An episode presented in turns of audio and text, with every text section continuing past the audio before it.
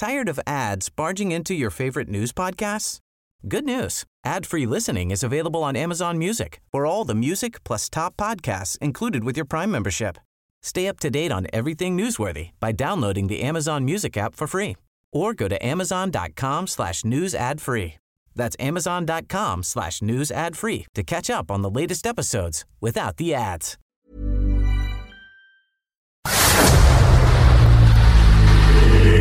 Dedo en la llaga. Había una vez un mundo en el que nadie creía. Un país de historias inexplicables. Una nación con personajes asombrosos. Santo Tomás tenía razón. Hay que ver para creer. El México increíble, las verdades que duelen, la voz de los que callan, el dedo en la llaga. Infórmate, diviértete, enójate y vuelve a empezar. El Heraldo Radio presenta El Dedo en la Llaga con Adriana Delgado.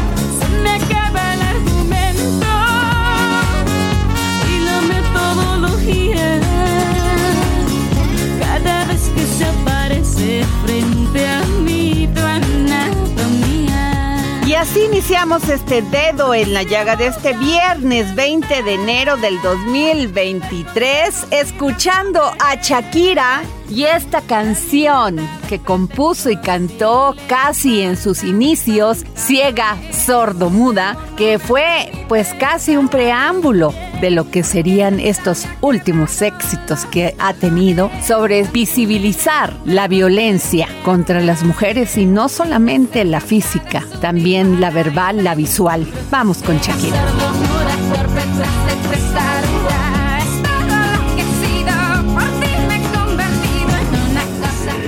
El Dedo en la Llaga.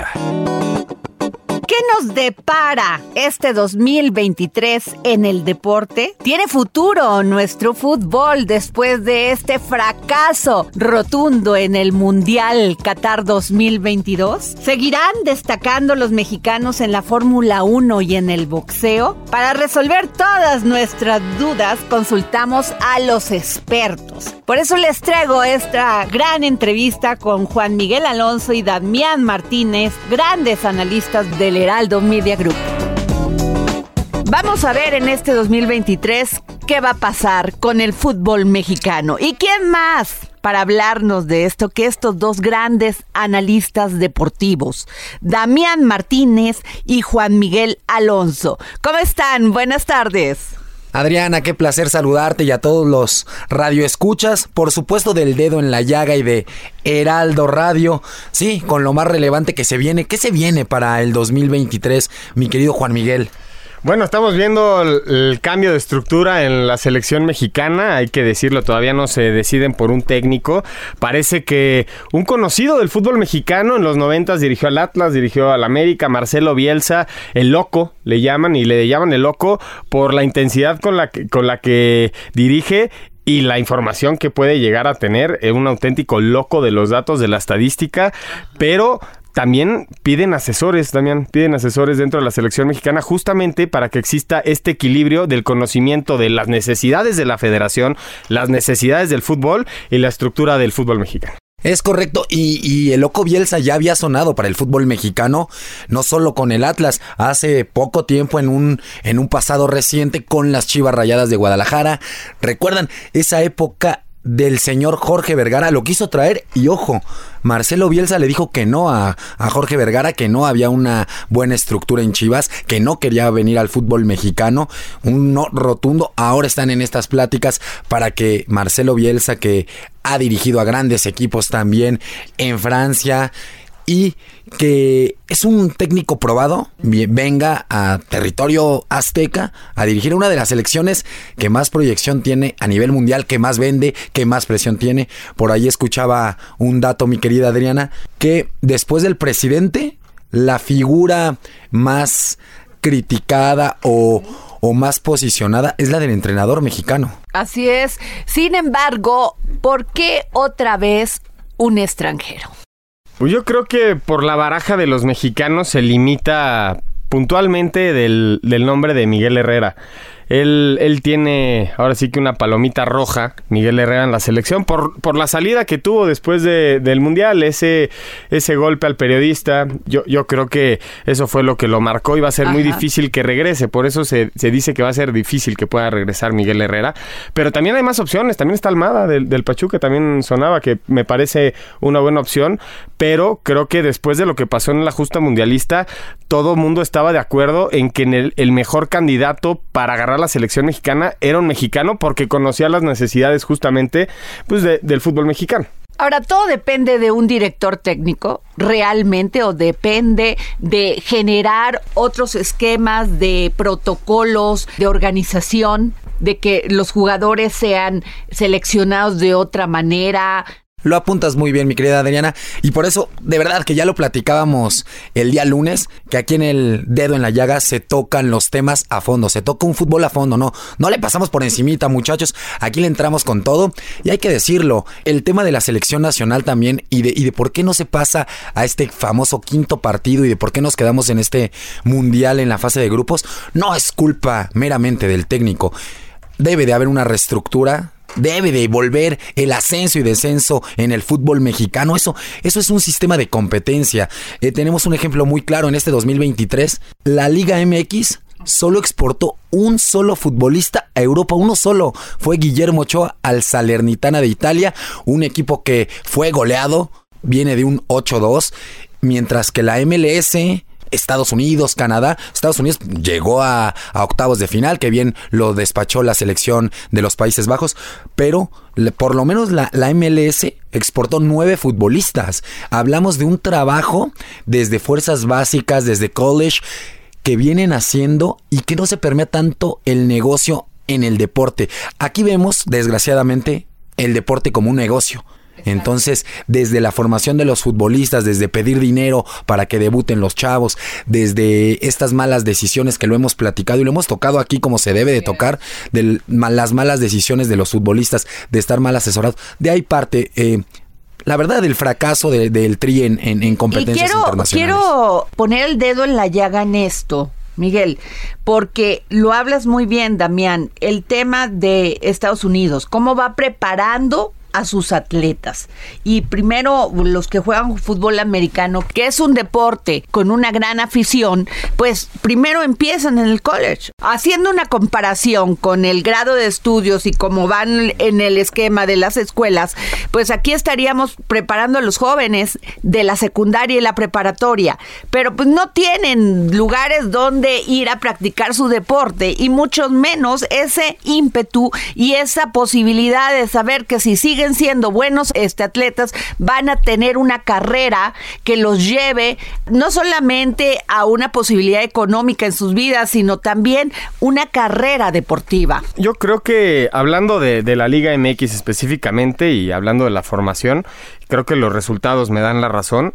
La formación de México es muy buena. A nivel sub-17, sub-15, sub-20 incluso, somos muy competitivos. La gran bronca es que la, competencia, la máxima competencia en México está entre los extranjeros que juegan y disputan en la Liga MX. ¿Por qué? Porque el modelo de negocio de la Liga MX es traerse a los ecuatorianos, a los argentinos, a los colombianos, comprarlos en 200 mil dólares, que vengan a, una exposición grande de, eh, de televisión mediática y así inflar, inflar el precio de estos jugadores y venderlos a Europa. Ese es el negocio de la, de la Liga MX juegan nueve extranjeros. Entonces, muchos de los que se preparan, como ahorita mencionas, de secundaria y prepa, tienen el nivel para competir en el máximo circuito sin ninguna duda. El, la gran bronca es que los espacios no se los permiten. Y eso pongo el ejemplo, por ejemplo, de Edson O solamente Álvarez. escuelas privadas. Sí, los pero, que tienen acceso a escuelas privadas. Sí, pero ahorita hablando acerca de las fuerzas básicas, por Ajá. ejemplo, de la liga, que ahí la, la, la parte de escuelas privadas, pues yo, yo, creo que sí hay una preparación, pero ya esta es, ya esta es una formación profesional, ¿no? La, las fuerzas básicas. Creo que el espacio en la máxima competencia en nuestra liga no está abierto para los nuevos nuevos talentos, porque el que está debutando, está debutando de bomberazo. Recuerdo lo de Edson Álvarez, ¿te acuerdas, Damián? Él entró porque no había dos, eh, había dos, dos centrales lesionados, uno expulsado y no había un lateral. La Volpe voltea, voltea a ver a las fuerzas básicas, dice, este muchacho, y además tiene buen ojo, este muchacho tiene cualidades, vamos a probarlo. Y hoy Edson Álvarez es nuestro mejor referente a nivel internacional de México. Hay que darle continuidad a esos chavos que se la rifan cuando se están cuando se están formando y que tienen la capacidad de competir en el máximo circuito con las mismas cualidades, habilidades y competencia de los extranjeros que vienen a quitar ese espacio. Damián, sobre, sobre el fútbol mexicano, tu último comentario para pasar a otros que también son muy importantes. Yo difiero un poco con lo que dice mi querido Juan Miguel porque yo sí veo que, que la competencia, a diferencia de, de Estados Unidos y Canadá, principalmente que es la competencia directa, mi querido Juanmi, Tú me estás diciendo entonces que, que apoyas este, este esquema del fútbol mexicano, del no descenso, del no ascenso, porque justamente el ascenso te da eso, te da que los chavos se foguen, te dan, te da ese, esa experiencia en el balompié que al momento de que no haya un ascenso y descenso en el fútbol mexicano, que califiquen dos equipos de 18 equipos, entonces que pueda quedar el campeón, el número decimosegundo del fútbol mexicano, a mí me parece un sistema de competencia mediocre y que ese es el resultado que se tiene en los mundiales. Ahí está el no pase a los octavos de final en la Copa del Mundo, porque esa competencia interna que se tiene dentro de los clubes mexicanos no hay, no existe. Por ende, los resultados van a ser muy pobres en cualquier competencia internacional y más de cara a un mundial que vamos a albergar en, en 2026 va a ser muy pobre porque no vamos a tener eliminatorio. Entonces, cuidado porque nos podemos volver a quedar en fase de grupos siendo invitados. ¿A qué futbolistas mexicanos debemos seguirle la pista en este 2023? Internacionales me parece importante seguir a Marcelo Flores, eh, lo que está haciendo en el. Oviedo el joven. Él, él apostó por quedarse y la permanencia en Europa. Me parece que lo de Orbelín Pineda en Grecia está siendo, está siendo muy importante. Y obviamente también sumarlo del Chaquito Jiménez, que a pesar de que no se ha podido ganar esa titularidad en el Feyenoord, que está en el primer lugar de la, de la Liga de Países Bajos, cada vez que entra de cambio prácticamente hace gol. No, sí, por supuesto que Orbelín le está rompiendo. Acaba de marcar gol esta semana en los cuartos de final de la Copa de Grecia. Lo de Santi Jiménez, que ya bien lo mencionabas en, en tele, mi querido Juanmi. ¿A quién se le ocurrió no llevarlo como revulsivo al Mundial? Solo al Tata Martino. Hay que decirlo, mi querida Adriana.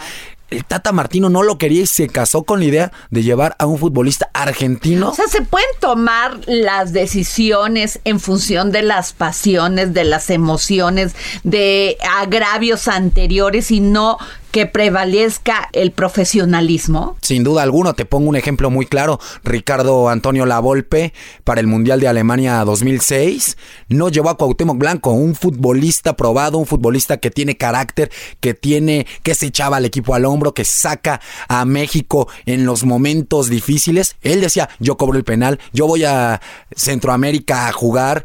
Cuauhtémoc Blanco no fue sencillamente porque no lo quiso llevar la golpe, porque se habían peleado cuando él jugaba para el América y fue le festejó unos goles contra el Atlas y la golpe era técnico. No lo llevó, se desquitó y dijo, me la cobro. No lo llevó, a- de así te podría contar cinco casos más. Yo, yo quería, quería sumar otro nombre a los que ya mencionamos. Jordan Carrillo, que está en el Sporting de Gijón, lo está haciendo muy bien.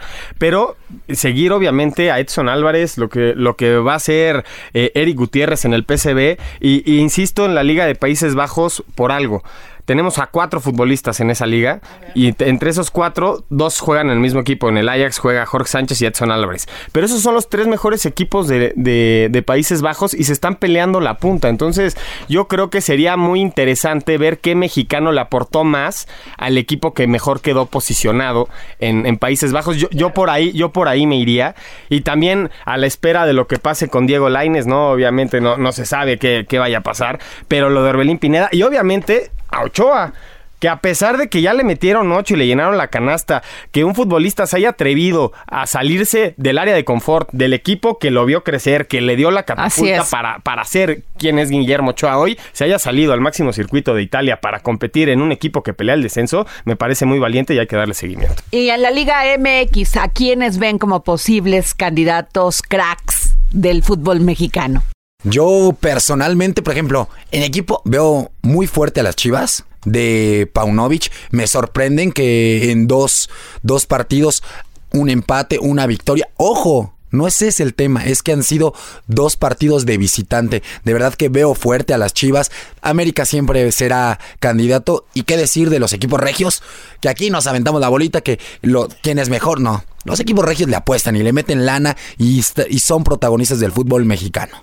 Miguel Nombres. Yo creo que Tigres. Tigres lo vi muy fuerte contra, contra Pachuca. Le, le abollaron la, la corona al campeón. Guiñac que está haciendo un crack. Y además va a llegar el que fue el goleador con Pachuca a, a Tigres. Entonces Ajá. Guiñac va a tener una dupla que se llama Nico Ibáñez, que fue el argentino máximo Ok. goleador del torneo pasado. Entonces yo creo que por ahí me iría esa dupla. Sería muy interesante a seguir. Ok. Y mi querida Adriana, algo que no podemos dejar de tocar aquí en el dedo en la llaga también es el deporte femenil. Lo que han hecho las chicas en la liga local, brutal, de verdad de admirarse. Han dado espectáculo, han dado goles, han dado atajadas, han dado unos partidazos. Yo te pondría un nombre muy particular y que viene a colación a lo que nos preguntabas. A veces se sacrifica la pasión con la objetividad. Yo creo que sí. ¿Por qué? Charlín Corral, esta futbolista del Pachuca. Cuatro goles metió. me- Cuatro goles con las Tuzas en un partido de liga. En esta goliza histórica de, de Pachuca que acaba de, de- de hacer. Y no había sido eh, convocada para la selección mexicana. También por diferencias personales con los Terrible. directivos. Me parece absurdo que no convoquen a lo que a mi parecer es la mejor futbolista mexicana en la actualidad. Ahora yo les pregunto esto que hablábamos al principio de que se va a formar un consejo de asesores apoyando las decisiones del técnico o en su caso pues también cuestionándolas. ¿Cómo va a ser esto? La asesoría justamente es para estructurar un plan, ¿no? Que Ajá. es lo que carecemos de repente porque los planes se hacen cada cuatro años cuando se deberían de ser a 12 o a Ok. 8 años, ¿no? Son, son los procesos. Entonces yo me quiero imaginar que la asesoría entra justamente en la capacidad del conocimiento de causa de cada uno de los personajes que ya mencionamos que son muy importantes, que han tenido mucha injerencia en la selección mexicana, que además conocen el fútbol mexicano, Ok. que puedan guiar al técnico sumando esfuerzos justamente para que tenga éxito la, la nueva reestructuración que se está dando en la Federación Mexicana de Fútbol después del fracaso en la Copa del Mundo. Muy bien. Eh, yo pasaría a otro tema que ya se viene de inmediato, que es el Super Bowl. No, el Super ¿Cómo Bowl. vamos? A ver. El Super Bowl. Eh, yo creo que el mejor espectáculo o deporte, show, es, es brutal, ¿no? Desde, desde esta emoción de quién va a estar en el medio tiempo, de todo lo que... Shakira. Lo que, lo que todo, lo que... Todo, todo lo que genera. ¿Qué crees que podría ser un bombazo? En este momento, si tú pones a Shakira en el Super Bowl, te lo podría afirmar más de la gente que... que Más de la, de la Sí. del mundo. No, lo, lo ve, porque justamente están ahorita con todo este marketing que ha generado Shakira. Sería un bombazo, ¿no? Ten- tener a, Así es. a Shakira en el Super Bowl. Yo veo que la NFL en los últimos años ha generado un gran negocio y un gran espectáculo con este deporte que para algunos es, la verdad, muy, muy redituable. Sí, que Miguel. creo que el- más allá del favorito deportivamente, que sin duda son, son los... ¿Quién es el de- favorito? los jefes de Kansas City de un lado y del otro lado las Águilas de Filadelfia, que sería como la gran final.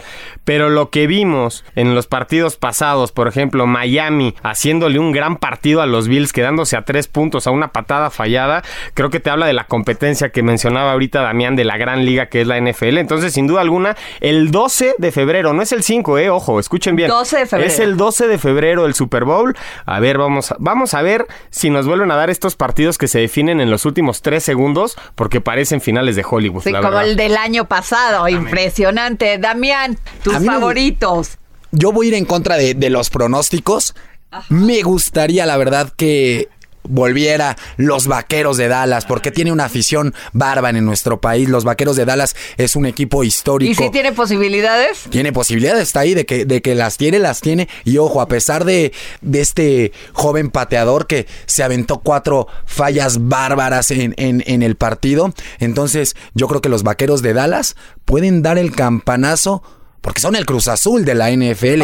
Llevan 25 años sin ser campeones. no, bueno, ya. 25 años sin ser campeones. Y ojo, es la franquicia deportiva con más dinero en todo el planeta, ¿eh? La franquicia deportiva que tiene mejor sueldo, que tiene mejor instant. Es, es una brutalidad lo que genera eh, Cowboys Dallas. Entonces, ¿cómo quedaría el pronóstico del dedo en la llaga? El pronóstico del dedo en la llaga, pues tú pu- pusiste a Dallas, sería Dallas, Kansas, para poner uno y uno. Ok, entonces, la- bueno, ¿qué vamos a dar de regalo? Porque algo tenemos que dar si ya está la apuesta. Unos casquitos chiquitos, Órale. los han visto, están espectaculares para los radioescuchas. Ok, ¿sí? muy bien, pues eso vamos a dar. ¿Qué va a pasar con Tom Brady? Porque no solamente se divorció, está pasando un momento difícil en su vida personal, sino que además pues ya perdió el Tampa Bay. No, eh, definitivamente Tom Brady, el mejor jugador yo creo que ha dado la, la NFL por mucho. Ganador nato, ganador nato. Yo creo que quiere seguir jugando, dijo que va a seguir jugando un año más, él quiere seguir jugando un año más y vaya que ha logrado, lo- o sea, siete anillos de Super Bowl. No, más es- que una es un franquicia, es, es un Es un fenómeno, lo has dicho. Es un, es un Messi, es un Sí, Cristiano Ronaldo, fenómeno. es un Pelé, es un Maradona, comparado con los mejores deportistas de toda la historia. Sí, yo, yo creo que Tom Brady va a seguir jugando. Él ya, ya lo mencionas, dijo que iba a jugar un año más. La derrota con Dallas, yo creo que fue un golpe muy fuerte, porque de las siete veces que se había enfrentado a los vaqueros en postemporada, les había ganado en las siete ocasiones. Esta es la primera vez que pierde con Dallas en postemporada. Un golpe fuerte para Brady, nada más. Cinco corebacks le han ganado en postemporada a Tom Brady. Entonces, estamos hablando de, de una de las máximas figuras de como coreback en la NFL. Y esperemos, esperemos seguir viéndolo porque va a ser casi imposible que un deportista de, de fútbol americano se pueda mantener hasta los 45, 46 años en activo. Y bueno, pasaría a otro tema muy rápido que sería el Canelo Álvarez. ¿Qué esperamos del Canelo Álvarez en el 2023? Bueno, primero esperamos que se recupere de la mano, porque es justamente donde está en estos momentos el Canelo Álvarez. Después de que anuncie su, su primera pelea del año, él por lo general pelea dos veces al año. Pelea una por ahí de marzo y otra en septiembre, por, por así lo ha manejado. Pero sin mucho que decir ahorita, porque no hay un rival al que el Canelo le haya dicho que sí. Entonces estamos esperando a que se mejore de la mano y que se anuncie la, la nueva pelea, porque tiene pendiente la pelea con Bivol, que fue el, el ruso que le gana y que la segunda derrota que tiene el Canelo en toda su carrera. Entonces tiene esa pelea pendiente, pero hay muchísimas dudas. Se va a volver a pelear en peso crucero, van a bajar a peso supermedio. Entonces todavía hay mucha especulación de lo que va a ser el Canelo este año, pero lo- él ya lo dijo, que sí va a pelear en el 2023. Muy bien, el Checo Pérez. Tu Checo Pérez consentido, mi querida Ay, Adriana, sí. un deportista que ya lo platicábamos también el lunes. Es bárbaro lo que hace este piloto, porque rompe además estereotipos. Ojo, eh, porque trae una buena batalla todavía con su coequipero Max Verstappen en, Red Bull. Eso lo puede frenar. Esa última polémica que la escudería alemana iba a ser el 1-2 en el campeonato y dijo Max Verstappen, ¿saben qué muchachos? Yo no quiero que Checo quede en segundo y por mis pantalones yo ya les di las razones, no voy a dejar pasar a Checo, no lo voy a dejar. Eso a Checo ya le picó el orgullo y vamos a ver cómo sale en la parrilla para 2023 y estos grandes premios que regresan al deporte motor más visto y más espectacular de todo el planeta. Miguel. Ojalá volvamos a ver al Checo ganar en Mónaco. Sería algo espectacular. Creo que fue el highlight deportivo de todo el año a nivel deporte en México, la, la victoria del Checo en Mónaco. Y lo que sería espectacular y lo que todo el mundo quiere, y yo incluso pienso y, obviamente digo que lo que el Checo sueña es que el 29 de octubre del 2023 el Checo pueda ganar en, en el Autódromo Hermano Rodríguez, porque su mejor versión ha sido el tercer lugar. Entonces nos hemos quedado con esa espinita de quererlo ser campeón en México, en su casa. Ya nos regaló el podio de Mónaco, que fue espectacular en el Azerbaiyán el año pasado, pero queremos verlo campeón en casa y también queremos verlo competir por el campeonato, porque ya lo dijo Damián. Hubo un momento donde un holandés nos la hizo y fue Robin. Y ahorita Robin ya se nos olvidó, ahora el malo es Max Verstappen. Pues muchas gracias, Damián Martínez y Juan Miguel Alonso, grandes analistas deportivos. Gracias por comentarnos lo que viene en este 2023 para el deporte en México y el deporte donde participan deportistas de México internacionalmente. No, un placer como siempre estar contigo, mi querida Adriana, y con todo tu auditorio que te sigue, que vaya que le gustan los deportes, los vemos en las redes muy metidos y muy metidos con toda la, la especulación que genera tanto el fútbol como el fútbol americano, la NFL, en la NBA, y siempre que nos invites, gozados, encantados de la vida de estar aquí contigo, mi querida Adriana. Muchísimas gracias Adriana por el espacio, es un gusto para nosotros la oportunidad de hablar de deportes en el dedo en la llaga, siempre contundentes y siempre con la verdad. Y nos vamos a un corte y regresamos para seguir poniendo el dedo en la llaga. Sigue a Adriana Delgado en su cuenta de Twitter. Arroba Adri Delgado Ruiz. Además, te invitamos a enviar tus opiniones y comentarios en texto o por mensaje de audio a través de WhatsApp al 55 2544 3334. Y si quieres escuchar El Dedo en la Llaga de El Heraldo Radio, en cualquier momento y donde quiera que te encuentres, descarga el podcast disponible en Spotify y iTunes.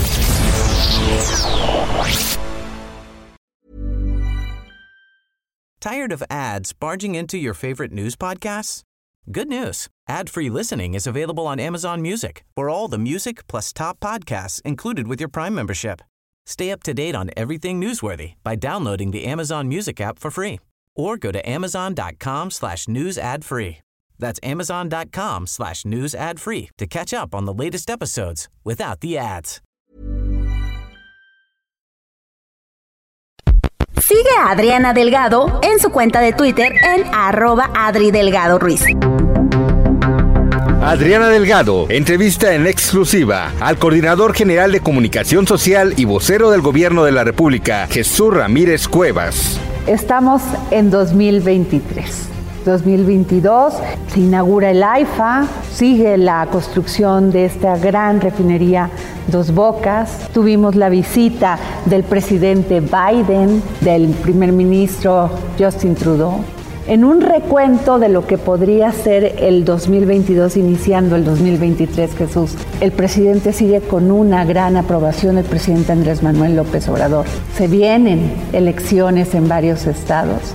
Empieza una turbulencia que desde que inició, pues las críticas han sido duras, pero tenemos a un presidente que todos los días sale en una mañanera a decir lo que piensa. Bueno, estamos ante uno de los gobiernos de la historia reciente de México bajo el mayor escrutinio.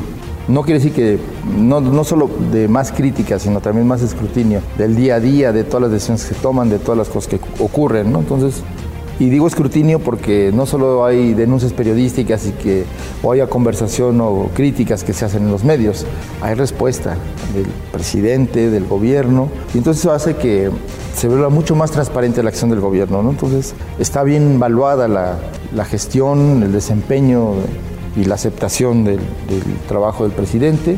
Esto se refleja en todas las encuestas, incluso las más este, las que menos, digamos, pueden pensarse que lo favorecen, pero bueno, todos tienen signos positivos y bueno, eh, creo que el hecho de que esté entre el 70, el 65% de aceptación, pues es muy alto.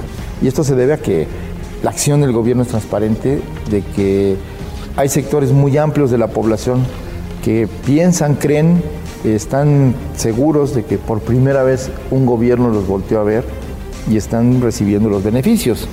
Esto, pues podemos verlo desde varios ángulos, ¿no? Uno es la reorientación del gasto público, el gasto del gobierno, dirigido hacia la gente, ¿no? Eh, de manera directa. Y esto habla de, pues, lo- todos los programas sociales que benefician de manera directa a las personas, ¿no? Son eh, 11 millones de adultos mayores que reciben su pensión, que justo entrando en enero para este año 2023 aumentó 25%, o los 11 millones de estudiantes que reciben una, beca. Eh, recordemos que a nivel de bachillerato, eh, de preparatoria, pues es universal. Jueves, 10.30 de la noche, El Dedo en la Llaga, Heraldo Televisión. Y no se pierda este próximo jueves por el canal 8.1 de televisión abierta, por el Heraldo Televisión, esta gran entrevista que le realicé a Jesús Ramírez Cuevas, vocero y coordinador general de comunicación social de la Presidencia de la República.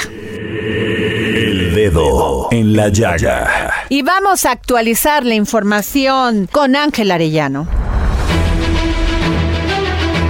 Gracias Adriana, buenas tardes. A cuatro años de gobierno, la doctora Claudia Sheinbaum reconoció que la pandemia es uno de los retos más duros que le ha tocado enfrentar durante su mandato. Nos ha tocado tiempos difíciles, la verdad. Eh, ya nada más la pandemia eh, pues representó un reto tremendo y pues ha habido otros temas que... Bueno, la pandemia, la impresión general es que saliste bien librada, ¿no? Entendiendo Sí, pero fue un tema pues no, no trivial. En entrevista con Javier Solórzano para Heraldo Media Group, habló sobre la entrada de la Guardia Nacional al metro. Mantiene la teoría de los actos de sabotaje. Bueno, primero porque son 6.000 elementos. Sí, 6.060, yo- ¿no? Sí, Sí. si yo pongo 6.060 elementos todos los días en el metro de la policía preventiva, pues voy a descuidar eh, las colonias. No se trata Pero digamos, de si, es- tapar una si era cosa por el capaz la policía para hacer ese trabajo, si se hubiera Sí, podido hacer. ahora Yo- yo creo que la Guardia Nacional también manda un mensaje, ¿no? De que hay el gobierno federal también está apoyando la seguridad del metro en colaboración con la policía y el gobierno de la ciudad y además las estadísticas de que estaban ocurriendo pues, situaciones atípicas fuera de lo normal. Fuera de lo normal, Y es un mensaje también de que primero proteger a la ciudadanía por encima de todo Eh, y segundo pues también un mensaje de que estamos juntos, gobierno federal y nosotros protegiendo a los ciudadanos. En materia de seguridad, su mensaje es que haya cero impunidad y que se detenga a los responsables de hechos delictivos tal y como ocurrió en el ataque al periodista Ciro Gómez Leiva. Hay bandas delictivas en la ciudad que actúan en la ciudad y actúan fuera de la ciudad. Y hay bandas delictivas fuera de la ciudad que también actúan en la ciudad o en otros lugares. No es que sea excesivo, pero sí hay que por cierta cantidad de dinero pueden llegar a, a- a cometer algún delito grave, inclusive homicidio. Este es el caso de estas bandas delictivas. Lo importante aquí, y, y eso tiene que ver con la inteligencia, la investigación y el trabajo de la Fiscalía, es que ha aumentado muchísimo la eficiencia en las detenciones. Antes se cometía un delito muy grave y nunca se vale. encontraba quién lo había cometido. En este caso, al detener a los delincuentes, pues más allá del motivo y eso que se sigue investigando, pues evidentemente mandas una señal de cero impunidad. Y de acuerdo con la jefa de gobierno, los capitalinos se sienten cada vez más seguros en la Ciudad de México. Hay algunas zonas donde hay eh, más seguridad. Yo creo que hay una. Bueno, eso lo dice el INEGI. Sí, ¿no? O sea, sí, eso es pasamos de 80% de la gente se sentía insegura a 67%. Es un- Sigue siendo alto. claro, pero es una reducción. hay una reducción muy importante. Es la información. Muy buenas tardes. Continúe en el dedo en la llaga. El dedo en la llaga. Desde Argentina y en exclusiva para el dedo en la llaga, el gran filósofo y escritor Hernán Melana, que hoy nos habla sobre Filopón, la eternidad y el universo. Filosofía, psicología, historias con Hernán Melana. Hola Adriana y oyentes del dedo en la llaga. Hoy vamos a hablar de Juan Filopón, la eternidad y el universo. Juan Filopón o Juan de Alejandría fue uno de los padres griegos y uno de los representantes de la llamada Escuela de Alejandría, es decir, era un neoplatónico, un seguidor de las ideas de Platón, un renovador de estas ideas. Y como muchos neoplatónicos, se convirtió al cristianismo, afirmando que Dios era una tríada de tres dioses en realidad, por lo tanto fue acusado de triísta, o sea, de no considerar a un Dios único, sino a tres dioses que constituían a la totalidad. Escribió dos tratados y en uno de ellos sustenta que el universo fue creado de la nada. Y aquí difiere un poco de la idea de Platón, porque para Platón hay un dios artífice que modela una materia amorfa, pero que no la crea. Y para Aristóteles, nada se produce del no ser. El cielo es un cuerpo divino y por lo tanto tiene que ser eterno. Filopón dice que por el contrario, Dios creó de la nada, a partir de la nada. El universo y por lo tanto tiene un inicio y un fin, es decir, niega la idea de eternidad. Y el universo no es otra cosa que la decisión de este Dios, de este Dios que es tres y que es independiente del mundo. Ningún movimiento y ningún cuerpo pueden ser eternos para Filopón, ya que el universo es un cuerpo finito y no tiene en sí el poder de existir para siempre. Y muy interesantemente se opuso a la teoría del movimiento de Aristóteles, por ejemplo, para Aristóteles la velocidad era proporcional al peso, que además estaba determinado por la composición de los elementos de un cuerpo. Y Filopón refuta esta concepción, porque para Aristóteles el cuerpo más pesado cae más rápidamente. Y Filopón propone un experimento que años más tarde llevará a cabo Galileo Galilei, mil años más tarde, en donde comprobará que no importa el peso que tenga un elemento, ya que arrojando desde una determinada altura dos elementos de diferente peso caen al mismo tiempo. Y también decía Filopón que el movimiento de los astros, de los planetas y de las estrellas no era un movimiento natural, ya que los cuerpos se mueven hacia arriba o hacia abajo, no por una fuerza ejercida por algo natural o por un lugar natural, sino por una innata tendencia a alcanzar el lugar que les ha asignado Dios.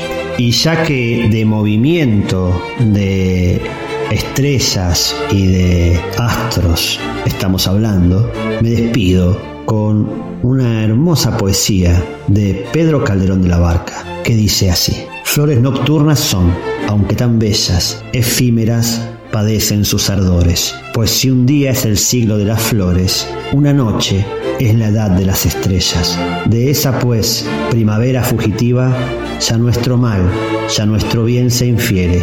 Registro es nuestro, como era el solo viva. ¿Qué duración habrá que el hombre espere? ¿O qué mudanza habrá que no reciba de astro que cada noche nace y muere? Y hoy es viernes del gran historiador Ignacio Anaya y sus cápsulas del pasado. Plutarco Elías Calles, el jefe máximo. Cápsulas del pasado con el historiador Ignacio Anaya. Hola Adriana, hola amigas y amigos del dedo en la llaga, y esta es mi cápsula del pasado. ¿Quién maneja los títeres? En la política es común que de vez en cuando haya preguntas respecto al poder dentro de un gobierno. En otras palabras, a veces las personas se preguntan si su gobernante es de verdad quien los gobierna y si no hay nadie que lo controle a él o a ella desde atrás. No es raro pensar que siempre hay alguien con el suficiente poder para lograr tomar las verdaderas decisiones de un país. Esto, sobre todo, cuando el gobernante no parece tener las facultades necesarias para gobernar, o sus decisiones parecieran beneficiar ciertos intereses. En México hubo un periodo donde detrás de los presidentes había una persona que tomaba las decisiones y era quien verdaderamente controlaba la política. Su nombre era Plutarco Elías Calles y a ese periodo se le conoce como Maximato. Comencemos. El Maximato fue un periodo de tiempo en la historia de México que se extendió desde 1929 hasta 1934, periodo que comenzó con la crisis política derivada del asesinato de Álvaro Obregón. Fue una época de gran influencia política por parte del general Plutarco Elías Calles, quien había sido presidente de México entre 1924 y 1928, y continuó ejerciendo un gran poder y control político a través del Partido Nacional Revolucionario y sus seguidores, mediante la conciliación de intereses dentro de dicho partido. Sin embargo, su presidencia es mejor recordada por la guerra cristera y el conflicto con la Iglesia Católica. El Maximato se caracterizó por una serie de políticas y acciones que tuvieron como objetivo consolidar el poder del PNR y de Calles, a menudo en detrimento de otros partidos políticos y grupos de poder. Durante esos seis años hubo tres presidentes interinos, Emilio Portes Gil, Abelardo L. Rodríguez y Pascual Ortiz Rubio. Para que vean el poder de Calles y cómo la sociedad era consciente de ello, entre la población mexicana y los círculos políticos se solía decir la siguiente frase frente al castillo de Chapultepec, entonces residencia presidencial. Aquí vive el presidente y el que manda vive enfrente.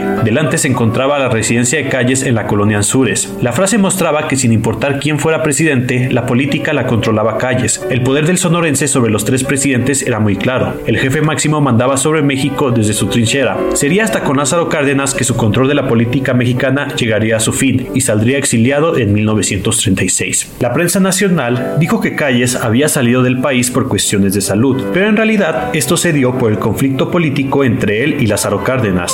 En sus obras, Lázaro Cárdenas mencionó lo siguiente respecto a calles. Sin embargo, hay casos en que las sirenas, falsos amigos, gritan, tú eres el rey, y cuánta ceguera llega a producir a los que se dejan adular. Espero que les haya gustado este episodio y recuerden escucharnos cada semana. Muchas gracias y hasta la próxima.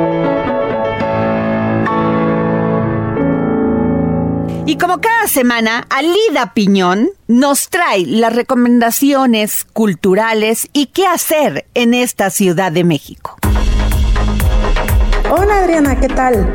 Hoy les quiero contar de un espacio muy importante que está de manteles largos. Se trata del Teatro La Capilla y está celebrando su cumpleaños número 70. Y para festejar por todo lo alto, el domingo 22 de enero, en función especial, ofrecerá tres obras del repertorio de la compañía Los Endebles. A las 12 pm se presentará Kiwi de Daniel Danis con Oliver Lagunas y Axel Arenas. Al finalizar se develará una placa para conmemorar 13 años de Los padrinos serán la actriz y directora Majalat Sánchez y el actor y docente Constantino Morán. A las 4 pm se presentará una de las creaciones más recientes de la compañía, Beautiful Julia, de Maribel Carrasco, con Fernando Echeverría, Rodrigo Holguín, Alfreda Beldañez y Ulises Galván. Estas dos obras están dirigidas por Boris Schumann. Y a las 6.30 pm se presentará el clásico Ashir Lashar de Evelyn de la Chenier, dirigida por Majalat Sánchez e interpretada por el propio Boris Schumann. Al final esta función se develará la placa para conmemorar el 70 aniversario del teatro. Para ello se cuenta con la presencia de Hugo Revillaga, Pilar Bolivier y Alejandro Morales. También les quiero contar que este domingo arranca la primera temporada 2023 de la Orquesta Juvenil Universitaria Eduardo Mata. El concierto se realizará en la sala Nezahualcóyotl el domingo 22 de enero a las 6 de la tarde y los boletos tienen un precio de 50 pesos. Asimismo, se transmitirá a través del portal de música UNA. Por último, para todos aquellos que se comprometieron a comprar tamalitos, se alista la 39 Feria del Tamal que se realizará del 28 de enero al 3 de febrero. Se contará con la participación de productoras y productores mexicanos y de países latinoamericanos, quienes presentarán una gran variedad de sabores y preparaciones típicos. Así, el Museo Nacional de Culturas Populares recibirá a seis cocineras y cocineros tradicionales procedentes de las alcaldías de Ciudad de México, Tlalpan, Milpalta, Xochimilco, Coyacán, Iztacalco y Tláhuac. 11 de Oaxaca, Chiapas, Tabasco, Yucatán, Guerrero, Veracruz, Michoacán, Puebla, así como Panamá, Colombia, Honduras, Guatemala y El Salvador. En esta feria van a encontrar desde los tamales más comunes hasta los más excéntricos. Les recuerdo que el Museo Nacional de Culturas Populares se ubica en Avenida Hidalgo 289 en la colonia del Carmen, Coyacán. El horario durante la feria del tamal será de 11 de la mañana a las 8 de la noche y la entrada será libre. Que lo disfruten mucho. La próxima. Hoy es viernes de GastroLab y nos vamos con Miriam Lira, que en esta ocasión nos habla sobre el Año Nuevo Chino y su gastronomía.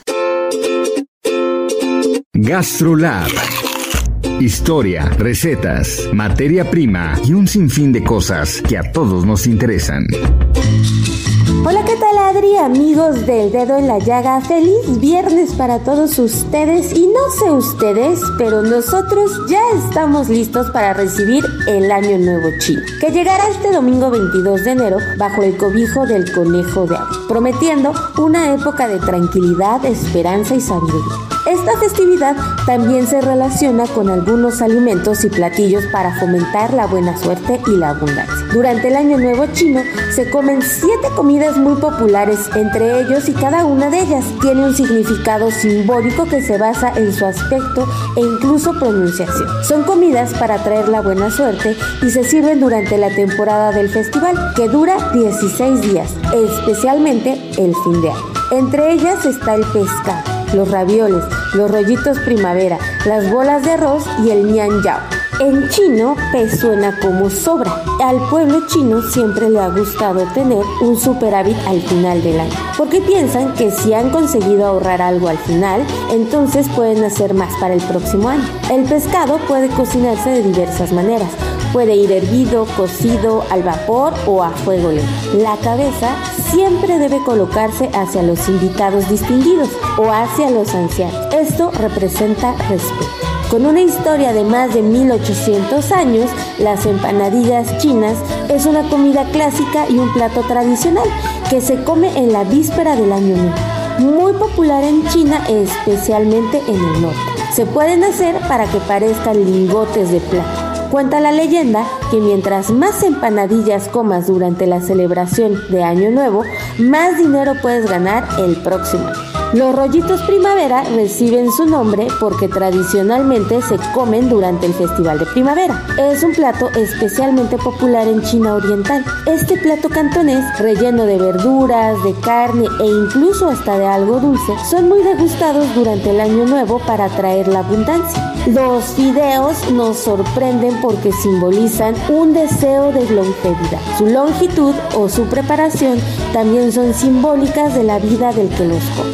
Es una comida que atrae fortuna, que se degusta principalmente durante el Año Nuevo en el norte de China. Son fideos normales, sin cortar, ya sea fritos, servidos en un plato o hervidos y siempre en un tazón con caldo. Finalmente, ciertas frutas se comen durante el Año Nuevo chino, como las mandarinas, las naranjas y los pomos. Se seleccionan particularmente las que son muy redondas y doradas y simbolizan la plenitud y la riqueza. Ahora que ya saben qué pueden comer en este Año Nuevo chino, cuéntenos cómo lo van a celebrar y no dejen de decirnos en redes sociales, arroba heraldo Gastrolab. Por supuesto, no dejen de escucharnos el próximo viernes. Yo soy Miriam Lira y los espero aquí en El Dedo en la Llaga. Nos vamos con Gonzalo Lira para conocer de buen cine y entretenimiento. Y nos trae esta entrevista en exclusiva con Damien Chazelle, director ganador del Oscar por la película La La Land, que esta semana estrena su nueva película Babilón. Es tiempo del séptimo arte. Películas, cortometrajes, series, documentales y excelente música. Con Gonzalo Lira. Hola, ¿qué tal Adri? Muy buenas tardes a ti y a toda la gente que nos escucha por aquí por el dedo en la llaga. Yo soy Gonzalo Lira, ya es viernes y como todos los viernes vamos a mandarles al cine. Y esta semana me emociona mucho porque llegó a las salas de nuestro país Babylon, la nueva película del ganador del Oscar Damien Chazelle, quien ya nos entregó películas como La La Land, eh, también Whiplash son quizás sus más conocidas y ahora regresa en el tiempo hasta los años 20 para contarnos la historia del cine, la historia de Hollywood cuando pasó de ser silente a ser hablado. Para eso se agarra de tres protagonistas, dos internacionales, Brad Pitt y Margot Robbie, y un nacional, así es Diego Calva, de quien hemos estado hablando en días pasados. Pero dejemos atrás a Diego Calva, dejemos atrás a Brad Pitt y a Margot Robbie y vamos a escuchar qué es lo que me contó el propio director Damien Chazelle sobre el pasado, ya que la película no nos muestra un pasado romántico, un pasado pulcro, sino que nos muestra todos los excesos que ocurrían en el Hollywood de ese entonces, cómo realmente se necesitaba de un grupo de locos para hacer una película. Creo que existe una visión equivocada del pasado. Pensamos que el pasado siempre fue más tranquilo. Vemos al pasado como tiempos mejores, pensando que las cosas empeoraron con el paso de los años, pero eso no es verdad, mucho menos en los años 20. Se sabe que había muchas fiestas, pero no nos imaginamos los excesos de esas fiestas. Las drogas estaban muy normalizadas en la cultura, había gente que se moría en los sets de filmación. La violencia era parte de un estilo de vida. Eran tiempos muy salvajes, ya no existen y eso es bueno, pero nunca se había visto retratado en una película. Ahí lo tienes Adri, Damien Chazelle, director de Babylon, nos invita a que la veamos, ya está en las salas cinematográficas. Yo me despido, nos escuchamos la próxima semana. Y bueno, es viernes, viernes de deportes con Roberto San Germán. Roberto San Germán y los deportes al estilo del dedo en la llaga con Adriana Delgado. Buenas tardes Adriana, buenas tardes a la gente que nos sintoniza y bueno, este fin de semana se nos viene cargadito de deporte y sobre todo porque ya estamos en las rondas divisionales del fútbol americano de la NFL y vamos a tener buenos encuentros. El sábado por la tarde inician estas rondas. El equipo de los jefes de Kansas City, los sembrados número uno de la conferencia americana, se van a enfrentar al equipo de los jaguares de Jacksonville. Y luego también ese mismo sábado en la tarde noche, el equipo de las Águilas de Filadelfia va a recibir al equipo los gigantes de Nueva York. Un duelo de viejos conocidos. Sí, ahí en la conferencia nacional están en la misma división. Y ya el domingo, el equipo de los Bills de Buffalo se va a enfrentar a los bengalíes de Cincinnati. Y vamos a terminar la ronda divisional con un clásico en estas instancias en la NFL 49 de San Francisco contra los vaqueros de Dallas. Ya para las 10 de la noche sabremos cuáles son las finales de conferencia y ya después quiénes son los equipos que llegarán al Super Bowl 57. Y bueno, cambiando de tema, en el fútbol mexicano, Mazatlán contra Santos hoy por la noche a las 9 de la noche, igual que Tijuana contra Tigres a la misma hora a las 9 de la noche. Ya mañana, Monterrey va a recibir a las 5 de la tarde el Atlético de San Luis, a las 7 de la noche el América en el Estadio Azteca va a recibir al Puebla, a las 9 de la noche Chivas recibe a Toluca, igual que el equipo de Necaxa al Cruz Azul a las 9 de la noche el sábado. Y el domingo tenemos a los Pumas recibiendo a León al mediodía, Querétaro contra Atlas a las 5 de la tarde del domingo allá en la corregidora y Pachuca contra Juárez el mismo domingo a las 7 de la noche. Lo que les podemos decir también de situaciones del fútbol mexicano es que Dani Alves está detenido allá en Barcelona, ya presentó declaración, pero sigue detenido para seguirlo interrogando. Hasta aquí la información deportiva Adriana, que tengas buen fin de semana, igual para nuestros radio escuchas. Con el objetivo de ayudar a todos estos niños y niñas que sufren del desamparo, la Fundación Grupo Andrade se dio a la tarea de realizar un sorteo de una Veo LSTA 2022. Si quieres participar ayudando, compra tu boleto en la página de internet fundaciongrupoandrade.org.mx. El dedo en la llaga.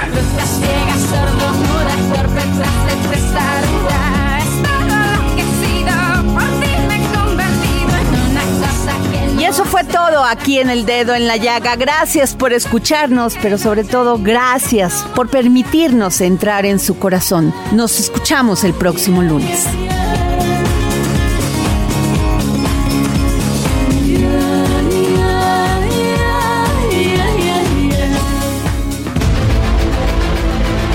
El Heraldo Radio presentó El Dedo en la Llaga con Adriana Delgado.